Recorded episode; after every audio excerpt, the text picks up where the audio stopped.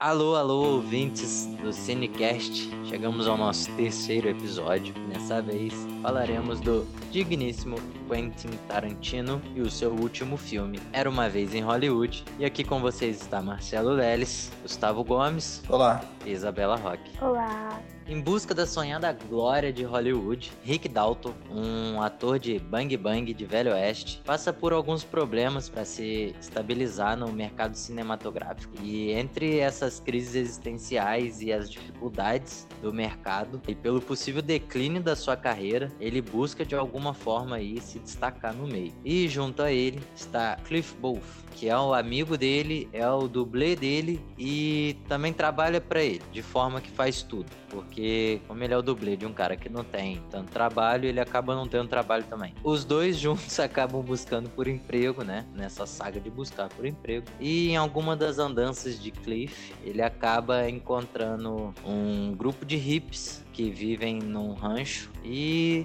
no final ele acaba descobrindo um lado sombrio desses hips. Esse é um filme que se passa nos anos 60. Então, se preparem para ver muito de Tarantino com pouco de Tarantino, digamos assim. muito de Tarantino com pouco de Tarantino. Faz sentido. É por aí.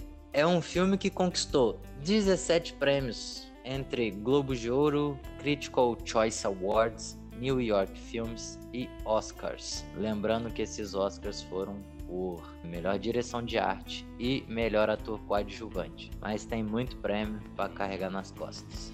É um filme de Tarantino com Brad Pitt, Leonardo DiCaprio, Margot Robbie, entre outros grandes atores e diretores que produziram esse longa-metragem, que de longa ele tem muito. Eu já digo que para mim essas 2 horas e 48 passaram voando, cara. Eu ficaria mais duas horas ali tranquilamente. Uma coisa muito importante. Provavelmente no final desse podcast haverá spoilers sobre o final desse filme. E provavelmente a gente vai te avisar, se a gente não esquecer. Beleza?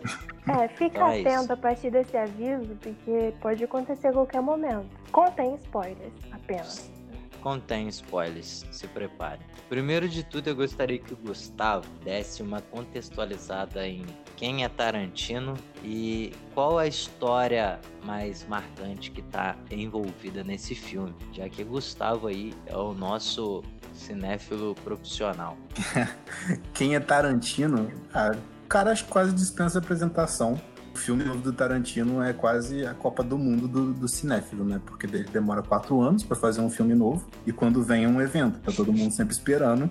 O cara já quebrou o mundo do cinema desde que ele fez Pulp Fiction, acho que desde Cães de Aluguel, que foi o primeiro, primeiro longa dele. O cara já tava, já tava todo mundo de olho e a cada filme que vem é uma, é uma surpresa nova. Eu acho que esse é o filme, é o mais diferente dele, mas ao mesmo tempo tudo que fez ele ser conhecido tá ali. E até quando não tá, ele não tá de Ele tá propósito. Tá também. É, é, é, proposital. Você vê que é proposital. Mas enfim, Tarantino. Todo mundo conhece Tarantino. Se não conhece Tarantino, boa sorte. Tem muita coisa aí pra você. Muita não. Na verdade, tem nove filmes. Esse é o nono longa dele e diz ele que vai aposentar no décimo. Então, tem mais um. Tem mais um. O que, que virá nesse décimo? O que, que virá nesse décimo, cara? Porque cada filme que ele faz, ele inventa uma coisa diferente. Eu, eu chuto que vai ser um filme de terror. Tô chutando, tirei da minha cabeça. Mas espero que seja. Deve ser legal. Hum, tá registrado a sua aposta. É algo, é algo que ele não fez ainda. E nesse filme, inclusive, tem uma pequena cena ali que ele flerta um pouquinho com suspense e com terror, mas enfim, a gente fala disso mais pra frente. Todo o filme do Tarantino, todo, sem exceção, de alguma forma, é uma homenagem ao cinema como um todo. E esse mais do que todos, assim a proposta desse filme é retratar a Hollywood dos anos 60, como o Marcelo falou no começo. E em especial o episódio marcante do final dos anos 60, 1969 especificamente, que é o assassinato da atriz Sharon Tate, que era uma atriz que estava em alta na época, jovem, desfrutando de todo o sucesso do mundo, casada com o diretor de cinema Roman Polanski, Polanski diretor de Bebê de Rosemary, Chinatown, enfim, vários clássicos. E na noite de 1969, a família Manson que era esse grupo de hippies barra seita liderada pelo Charles Manson, serial killer que ficou famosíssimo, virou parte da cultura pop, invadiu a casa dela e assassinou ela, grávida de oito meses, com 16 facadas na barriga, junto com os grupos de amigos que estavam ali. E você saber sobre esse episódio, ele é meio que fundamental para que você consiga apreciar esse filme na sua plenitude, porque conforme o filme vai se desenrolando, você percebe que é para essa noite fatídica que ele tá se encaminhando. Vocês dois sabiam disso? Eu lembro que eu tinha comentado com vocês por cima, mas eu não sei se vocês estavam com isso em mente quando vocês estavam assistindo o filme. Eu fui não. associar quem era Sharon Tate depois que eu já tinha visto o filme. Durante o filme, não. Você passou o filme inteiro sem saber que a Margot Robbie era Sharon Tate? Eu sabia quem era, mas eu não tinha associado com a história real, que eu já conhecia, mas não tinha associado nela naquele momento, entendeu? Só depois do filme que eu fui perceber, nossa, eu já ouvi essa história. Eu não lembrava nem da Sharon Tate, nem de nada, e assisti do mesmo jeito. e é isso. Fez muito mais sentido e eu gostaria de ter assistido sabendo da. Lembrando, né? Porque eu já sabia, lembrando da história da, da Sharon. Seria mais interessante, Também talvez. gostaria. Mas não que não tenha sido interessante. é, eu acho que uma coisa interessante de se comentar nesse filme é a forma como ele, ele segura tudo aquilo que você sabe sobre o Tarantino que você espera dele, que é basicamente, né, aquele banho de sangue, aquelas cenas de violência quase cartunescas. E ele vai reservando isso mais pro final e você quando você vai assistir o filme, acho que isso é, curioso. Acho que se tivesse um, defeito nesse filme, é essa necessidade que você tem que ter de saber a história real e, de certa forma, até conhecer a filmografia do Tarantino. Porque quem conhece a filmografia do Tarantino vai esperando uma certa coisa. Conforme essa coisa não vem, você vai criando uma, uma antecipação ali, você vai ficando ansioso, você vai querendo que aquilo chegue. E conforme o filme vai se encaminhando pro final e você sabe para onde aquilo tá se indo, vira um mix de sentimentos, cara. Porque você tá naquela de eu quero ver aquele banho de sangue que, que eu espero do Tarantino, mas ao mesmo tempo eu não quero ver a Sharon Tate ser assassinada com 16 facadas na barriga, grávida. Então o que, que ele vai fazer para subverter as expectativas e conseguir surpreender e satisfazer quem conhece e tá assistindo o filme? E eu acho que a solução que ele encontrou foi, foi genial, para dizer o mínimo. O filme acaba mostrando a vida do Rick e do Cliff, né? E como eles estão aí nessa busca de novos filmes e as crises de existência do Rick, ele já tá, em, tá com uma carreira despencando e ele acaba aí buscando outros recursos para conseguir alavancar novamente. Enquanto isso, o Cliff está sendo o Cliff. Muita cena do Cliff andando de carro. Pode ter certeza você vai ver bastante ele andando de carro. E é muito maneiro na hora que ele percorre Hollywood nos anos 60. Se tem uma coisa que eu gostaria de bater palma para esse filme é sobre a construção de cenário figurino, que ficou muito foda. Mas é Tarantino, a gente já espera. Porque, o assim, Tarantino, assim... como eu falei, ele, ele gosta de cinema. E ele, ele recriou essa Hollywood dos anos 60. Então, cara, o Tarantino tá na Disney quando ele tava filmando esse filme, tá ligado?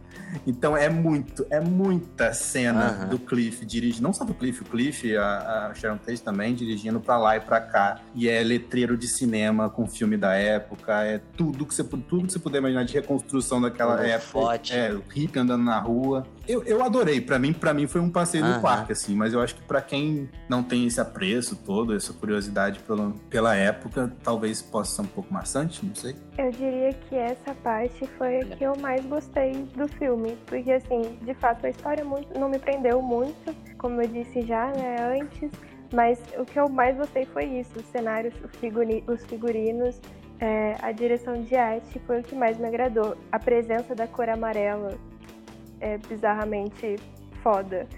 É, tá presente em roupa, em objeto, em cenário, em tudo, em quase toda a cena, se não me engano, tem amarelo, e quando não tem o amarelo, tem a, o calor, assim, na, na, na, imagem, você percebe esse calor, e até em cenas noturnas o amarelo está presente na iluminação, nas luzes da rua, e eu achei isso muito gostoso de ver. Sim. Aqui, tanto cenário quanto figurinos, toda essa coloração amarela que ela traz, esse calor, eu achei muito foda.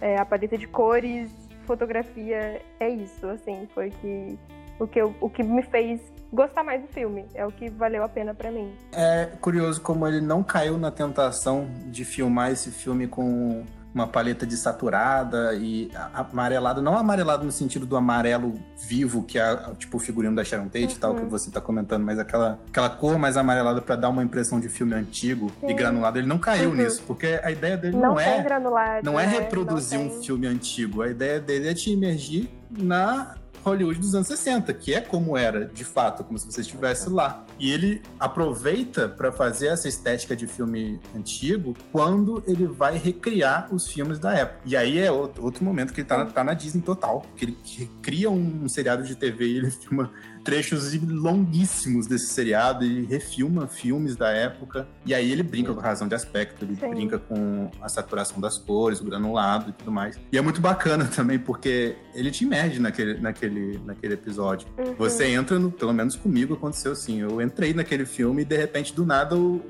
Leonardo DiCaprio esquece a fala. E aí você escuta a voz do diretor atrás falando, ah, é tal, tal, tal coisa. Ele repete, erra e pede para cortar e tal. Eu, eu, acho isso sensacional, eu acho maravilhoso. Eu achei muito divertido. Sim, é muito bom. Nossa, isso aí eu me amarrei demais, velho. Primeiro, quando você começa o filme, tá tudo em preto e branco. Eu falei, não é possível. E, tipo, ali tá acontecendo o filme, tem história, tem contexto ali naquele começo todo. Eu já fiquei pasmo, já falei, lá vem, velho. Coisa pouca não vem. Aí, pô, naquela do meio mesmo, que essa aí que você tava comentando, cara, que isso. Até a, a cena que ele faz depois, né? Essa que ele erra, mas a que ele acerta depois também.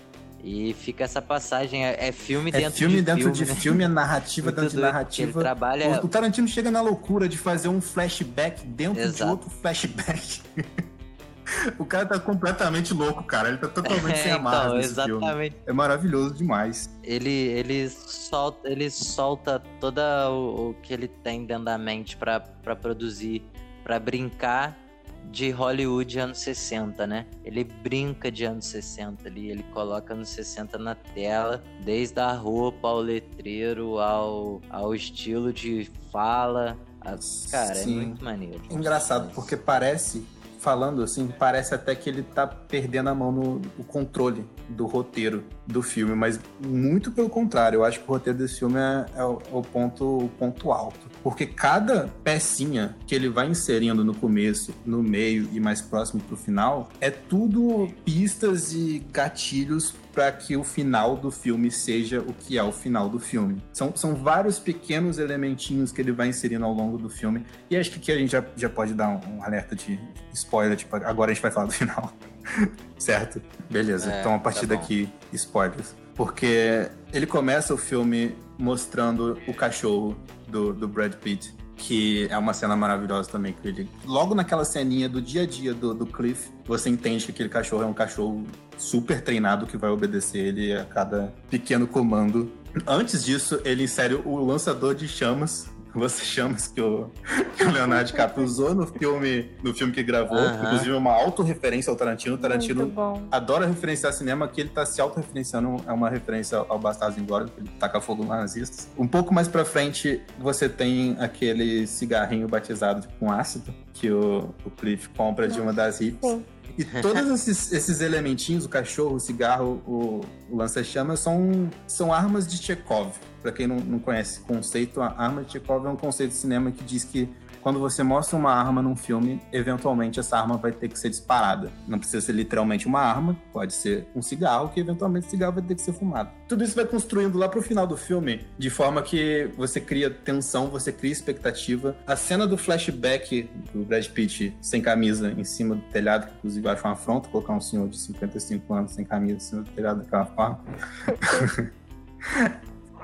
É o, o, momento que ele tá lembrando da, da briga dele com o Bruce Lee. Então ali você entende que, pô, esse cara conseguiu bater de frente com o Bruce Lee. Ele, ele é bom de briga. Um pouco mais pra frente, ele desce porrada naquele hip também. Então você fala, tá, beleza, esse cara. Eu tô com esse cara, eu tô safe. Só que ao mesmo tempo ele tá doidão, porque ele fumou um, um é. cigarro batizado no ácido. E aí você fica, e agora? Como é que ele vai lidar com esses hippies Será louco? que doidão de ácido? Louco. Não, eu, eu, eu, eu travei nessa cena em pensar nessa, nessa história, né? Aí eu até comentei, falei, cara, nunca se esqueça, ele é dublê. Ele é dublê, então assim, ele tem que saber o que ele tá fazendo, velho. Porque, pô, você viu a movimentação dele sim, na hora que sim, ele vai subir no telhado? Eu achei que ele ia pegar uma qualquer coisa, ele já sai pulando os muros, pai, sobe no telhado para trocar uma antena. Depois ele enche o Bruce Lee de porrada lá, deixa o Bruce Lee no chinelo. E aí eu falei, é, velho, agora o negócio vai ficar louco aqui, porque o cara acabou de fumar um cigarro batizado de ácido. O cara tá na onda, ele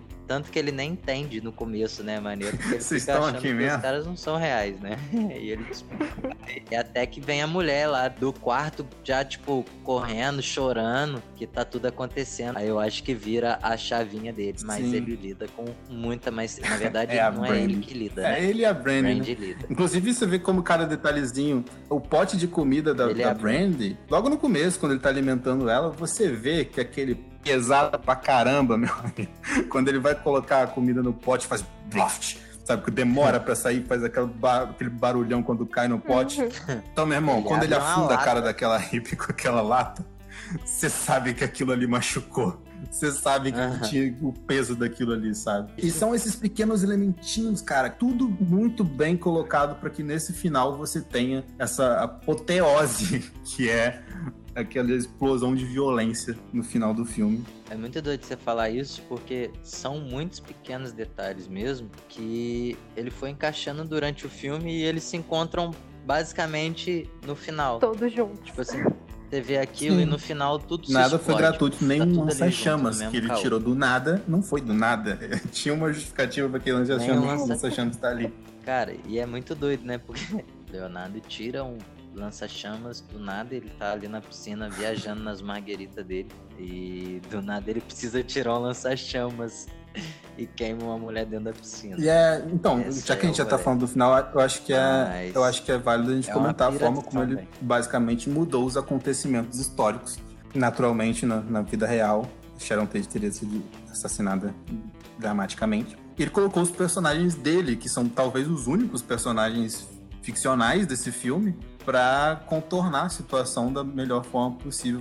Foi quase um- uma vingança com os, os Sim. assassinos da, da- da vida real. E é até um pouco. Assim, eu, eu achei tocante, de verdade. Eu não esperava usar uma expressão como essa para um filme do Tarantino, mas no final você vê que a Sharon Tate ficou bem e que o personagem Leonardo DiCaprio talvez consiga uma chance de um, num filme, porque agora ele vai conhecer ela e ela é esposa do Sim. Polanski, etc. E aí o filme te lembra, literalmente escrevendo na tela, que é, isso é um, um conto de fadas, né? E por que que ele tem o nome que tem? Esse nome era uma vez em Hollywood, que é o Tarantino basicamente reescrevendo a história da forma que ele gostaria que fosse. Eu, eu fico, eu fico arrepiado de verdade, só de lembrar desse, desse finalzinho do filme. Eu, eu acho muito, muito bonito. Sim, parece. É uma homenagem, né? A, a É total uma homenagem. O que me faz sentir um pouco mais, um pouco de falta de falas dela, assim, da, da personagem. Me fez sentir um pouco de falta disso, mas realmente depois acaba o que foi quando eu percebi que é de fato, assim, uma homenagem. Isso é muito foda. Sim, eu, eu gosto do fato de ter, dela ter poucas falas. Eu, eu acho que isso mantém a, a personagem preservada, sabe? Eu acho que você colocar falas na, na boca dela, talvez. Sabe, não seria coisa mais respeitosa a se fazer. Não seria ela, sabe? Sim. Não, Não seria seria como ela. você tratá-la da melhor forma. E claro que essa é uma versão idealizada Não da Sharon seria. Tate, sabe? É uma versão idealizada do Tarantino. Toda essa Hollywood dos anos 60 é uma versão idealizada da cabeça do Tarantino. E o que eu percebo, assim, é que ele coloca a Sharon Tate como uma representação daquela época, daquela Hollywood dos anos 60, que meio que morreu junto com ela. Porque depois do assassinato dela, não só o assassinato dela, mas assim, o assassinato dela foi um, dos marcos. Que foi durante a. Tava acontecendo a guerra do Vietnã, teve o assassinato do Kennedy, acho que do Malcolm X. Então, a partir desse ponto ali naquela virada para os anos 70, o cinema hollywoodiano foi se tornando uma coisa cada vez mais, mais real, mais calcada na, na realidade, na depressão. Você tinha personagens um pouco mais anti-heróis, sabe? Não era aquela coisa preto no branco do Velho Oeste, do mocinho e do vilão. Os finais eram um pouco mais agridoces, não eram aquela coisa feliz. Como é nesse filme, porque ele é uma homenagem dos anos 60, então você tem o melhor final possível para esse filme. E Sim. eu acho que o Tarantino salvando, né, entre aspas, Sharon Tate, é como se, fosse, se ele estivesse tentando manter viva aquela época junto com ela. Eu acho que a intenção dele foi mais ou menos essa, assim. E vale lembrar que isso também tem. No início ele deixa, né? Na hora que o, o Rick e o Cliff chegam de carro, aparece o Polanski Sim. e a Sharon chegando, sendo vizinho deles. Sim, né? aparecem, aparecem várias personalidades né, da Tá época. tá aparecem bem nesse filme. Aparece o Steve McQueen. Só pra explicar qual era o relacionamento da, da Sharon Tate com o ex marido dela com o Polanski ali, né, naquela cena da, da mansão Aham. da E, e essa Aham. cena eu, eu achei muito bacana, inclusive a Isabela tava comentando do uso do amarelo, e eu já tô desviando do assunto, mas enfim, a gente vai e volta mesmo, do figurino e tal. E é, é muito bacana como nessa. O que, que o Tarantino faz pra destacar a Sharon Tate nessa cena? Porque ele tenta destacar ela em todo momento. Ele retrata ela como uma figura completamente sublime, assim. E é, ela tá chegando naquela festa e tem uma câmera vindo do alto, assim. Acho que não é um drone, porque o Tarantino não costuma filmar com, com digital, mas enfim, é uma câmera que tá bem no alto, assim, e ela vai acompanhando a Sharon Tate enquanto ela tá entrando no meio da galera. Tá todo mundo com roupas relativamente coloridas, né, pela época, mas ela é a única que tá de amarelaço, sabe? Então ela tá brilhando ouro ali na, na- naquela cena. Esse, esse cuidado E as luzes do ambiente Sim. também são vermelhas e azuis, assim. Ela Sim, é ela é, ela é o destaque. Esse cuidado do, do design de produção desse filme é, é incrível. assim. não, não é à toa que o Tarantino passa horas andando de carro pra mostrar cada detalhe dessa Hollywood que ele construiu. Você me fez lembrar de uma cena também que tem muito amarelo, que é uma cena em que o, Rick tá dentro do, do trailer, camarim, sei lá como posso chamar aquilo, dele, e que ele tá muito bolado, que ele errou, tava errando a, a fala, o texto, etc. E ele até ameaça se matar. E é uma cena em que tudo naquele ambiente é amarelo. A mesa é amarela, a parte de trás é amarela, a luz que entra da janela é amarela. É tudo amarelo e tem uma super concentração de emoção e de energia ali naquele momento. O que a cor amarela também, né? É Olha. super evidente, assim, nesse, nesse sentido de energia. E é uma cena ali mega, assim, explosiva dele com ele mesmo. Essa e é tudo cena amarelo. é incrível, assim, do ponto de vista de atuação do, do Leonardo DiCaprio, porque é uma das melhores atuações que eu já vi dele. Pô, É maravilhoso, cara, porque ele tá overactor total, assim. Ele chega e começa a chorar e começa a ficar bravo e ele começa a tentar se motivar e fala: Não, não vou mais beber. E de repente ele tá dando um gole, tá jogando a garrafa longe. A montagem tem uns cortes, assim, que é, é muito bom, cara. É muito bom. No final ele tá olhando no espelho e falando assim: Não, você vai lá, cuida fazer Rick fucking ameaça, Dalton, não sei o né? quê. E é muito legal porque ele tá olhando pro espelho, mas o reflexo do espelho tá olhando pra gente. Eu não sei se vocês repararam isso. Isso é, Sim. é muito interessante. Uhum. E aí destaque também de novo pro Leonardo. DiCaprio, porque ele tem que atuar como um ator, e aí ele tem que atuar como o ator atuando um papel mal, e aí depois ele atuando o mesmo papel, só que bem. Sabe, é, são muitas nuances, assim, de um- no mesmo personagem que... Cara, esse é o melhor papel do Leonardo DiCaprio. porque Os caras foram dar Oscar pra ele lá pelo o regresso, só porque ele entrou dentro de um urso, mano. Esse, esse papel tá muito melhor. Esse é o melhor papel do Leonardo DiCaprio. A bom, cena né? em que ele contracena com aquela menininha também é muito... É maravilhosa, Ah, é. cara. Aquela menininha é muito boa. Vocês estão ligados? Falando naquela pequena atriz. Ela tá lendo um livrão, assim, e ele chega com aquele livrinho de literatura pulp. e tá aí mais uma referência Tarantino, próprio, Ah. próprio filme, né? Pulp Fiction. E ele começa a, a história que ele tá lendo ali é meio que a história dele É. mesmo, né? De como ele tá em baixa e tal. E a menina tenta meio que motivar ele. É muito bom porque ela tem oito anos. Eu E aí, até. quando ele faz aquela cena com ela, que Eu, manda super bem e tal, joga ela no chão depois. Aí depois ela vem, e no final da cena ela vira pra ele e fala assim: Essa foi a melhor atuação que eu vi na minha vida de oito anos. e ele se apega nisso, né, cara? Ele começa a chorar, tipo, Rick fucking. Dalton. Ele se sente super orgulhoso ouvindo um elogio daquela menina que pra ele era, pô, essa menina é incrível, porque pela conversa que eles tiveram anteriormente. São, são essas pequenas cenas, essas pequenas coisinhas que são muito boas, cara. Tarantino escreve muito, muito bem. sim. Ela tá lendo o livro do Walt Disney. E ele tá Sim. lendo um, um Velho Oeste, né? E ele fala do, do, do Velho Oeste. Eu até senti que no- nesse momento ele desviou um pouco Total. a história pra falar dele mesmo. Total. Ele só colocou dentro do, do. Eu acho que nem era a história do livro, eu acho que era o sofrimento dele naquele momento. E aí ele erra fala e depois, quando ele vai contracenar com ela, que ele acontece toda essa cena do trailer, aí sim ele acerta, né? Faz o negócio, faz ficar bonito. Ele recebe Sim. o elogio da menina, recebe Ele o dá uma elogio do diretor do tal. filme, né? Também O depois. diretor pergunta de onde você tirou isso? Pô, improvisei. É muito bom, cara. Voltando, dando um pulo lá na Cheryl Tate, ele coloca ela num, num- no, no estado da, de, de fofura, né? Porque ela vai assistir o próprio filme pra ver a reação do público, né? E aí, quando ela vê É o público é, rindo e cara. brincando assim, Sim, tipo, ela. e, e quando fica você sabe que no essa mulher foi assassinada e você sabe pra onde esse filme tá se encaminhando, você fica tipo, pelo amor de Deus, gente. Deixa essa mulher viver, tá ligado? Ela é tão Então, sabe, é, é, é muito comovente essa cena, é muito, muito singelo, assim. E isso é, isso, é, isso é curioso, porque os filmes do Tarantino sempre são muito explosivos, assim, são muitas frases de efeito, são aqueles diálogos super afiados e tal. E a, a sensação que eu tenho é que os personagens dos filmes do Tarantino, todos os outros, por mais incríveis que eles sejam, eles são um pouco caricatos e parece que são ferramentas pro Tarantino falar aquilo que ele gostaria de falar. Os personagens desse filme, eles parecem que têm vida própria, assim. É, é por isso que eu acho esse o filme mais maduro, assim, do Tarantino, que os personagens são mais reais, mais humanos. Eles não parecem sons que são só uns avatares do Tarantino para ele falar e fazer as loucuras que ele tem na cabeça dele. Parece que ele realmente colocou um pouco de, de afeto ali na, na hora de, de construir esses personagens. Pulando para agora, voltando na atuação do Leonardo, que a gente vai transitando pelas informações de um filme.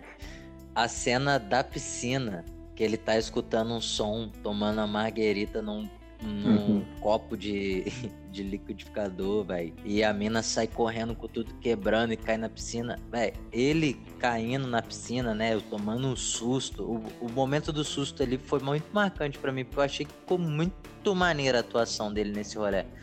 Que ele cai, na, que ele tá ali tipo, não tá escutando nada do lado de dentro da casa dele. Tá ele tava com radinho, né? A desgraça, velho. Tá tudo acontecendo dentro da casa dele. Sim. Com rádio, fone de ouvido, escutando um som, tomando uma marguerita ali, depois de ter xingado os hippies é, tudo. Sim. Porque os hippies chegam antes, ele xinga os caras, os caras vão embora e voltam. E aí é muito engraçado, porque na hora que ela quebra o vidro, assim, vem, cai na piscina, e ele, ela dá tiro pro alto, aí ele toma susto, cai na piscina, e aí ele levanta, fica naquela assim, tipo, o que, que eu vou fazer, o que, que eu vou fazer? E a mulher gritando, gritando, gritando, depois de ter sido. Ah quase que comida pelo cachorro. Um pequeno detalhe né? que eu fui reparar acho, quando eu assisti esse filme pela segunda ou terceira vez, um pouco antes de todo esse final apoteótico, como eu falei, né? A gente passa duas horas de filme, tipo assim, ok, mas cadê o Tarantino? que eu tô acostumado? Cadê, cadê aquela violência gratuita? Um pouco antes desse, dessa cena final, os personagens eles estão deitados na cama assistindo televisão. Acho que é a Sharon Tate, os amigos dela. E o apresentador do, do programa, na TV que eles estão assistindo, fala literalmente, e agora aquilo que todos vocês estavam esperando. Isso é tipo logo antes de começar. Exatamente. Mentira, Tarantino tava, tava segurando de propósito, tá ligado? Eu sei que vocês querem, mas eu não vou entregar até o final. Quando entregar também vai ser vai ser a cena, sabe? Eu percebi isso porque eu tava assistindo pela segunda vez e eu tava pensando assim, Não. é agora. Foi na hora que eu pensei, é agora. Agora vem a cena, o final. Quando eu pensei isso na minha cabeça, o personagem na televisão falou, e agora o momento que todos vocês estavam esperando. Desgraçado, né, cara? Desgraçado. maluco desgraçado, cara. Pô, o cara é mito mesmo, velho. O cara é mito no que ele é um nerd do cinema, nerd total. Muito, é muito nerd amor total. pro cinema mesmo, não é possível. Dando minhas caçadas aí, né, vendo umas resenhas, umas conversas, é, vi algumas Nossa. fofocas que ele tem uns fetiches por, por pés, né? Eu não sei. Eu vi Meu uma Deus, cancela o episódio, isso aí viu? em algum Acabou, lugar. 41 minutos, já deu. Fofoca de pé, pelo amor de Deus, mas não. Porra, e quantos pés todo ele filme, não colocou nesse filme? filme? Meu amigo, tem pé pra tudo que é lado, pô. Até o pé do Brad Pitt ele coloca, cara. Não, nesse esse filme ele realmente ele pesou colocou, a mão nos tipo, pés. pé pra tudo que é lado. Pesou os pés. Mas é, todo filme dele tem. Pesou os pés. Todo filme Pesou os pés tem. pelos pés. Um outro, outro é destaque é também que são as músicas, tá? É, Porque a então. gente tem muito passeio de carro, mas tem muita música boa quando você tá tendo esse passeio de carro. O Tarantino sabe escolher música a dedo. O cara escolhe as melhores músicas dos filmes dele, cara. E além das músicas, até as próprias rádios, né? Os locutores falando e tudo mais, sim, a voz sim. dos locutores. Achei muito maneiro também. Chegamos a um podcast bem mais longo para compactuar com o tamanho desse filme. É, eu, eu tinha mais coisas para falar mesmo. Muito, falamos pouco. Tá tinha muito e a gente já desviou muito o caminho. A gente fez igual o Tarantino, que segue uma é, narrativa não linear. Um... Tá? É que é metalinguagem. É diferente. Dessa vez lógica. a gente encerra sem falar para vocês então. assistam o filme, porque se você chegou até aqui e já viu tanto de spoiler, você já tem que ter assistido o filme, sinto muito. Ah, mas se não assistiu, eu assisto assim mesmo também, né? Eu não vou falar porque eu não assisti. Mentira, pode ter graça Vai. Assiste, pô, assiste. E, e violência nunca foi tão satisfatória. Vai chegar no final, você que não viu, a gente contou tudo sobre violência e quando você assistir, você vai olhar aquilo e vai falar assim: Meu amigo, agora eu entendo por que, que esse episódio teve que ter spoiler. Vai lá, pô. Vai na fé. E aproveitando já pra gente fechar esse episódio, a gente vai deixar o próximo. Combinamos que será o filme Dogville. Dogville de 2003. Ficamos Dirigido por, por. Lars von Trier. Eu não sei, eu não vi ainda. É um filme muito surpreendente também. Um beijo a vocês que ficaram até aqui também escutando todo esse tipo de crítica. E tamo junto, forte abraço Até. Até e o até o próximo. Cinecast.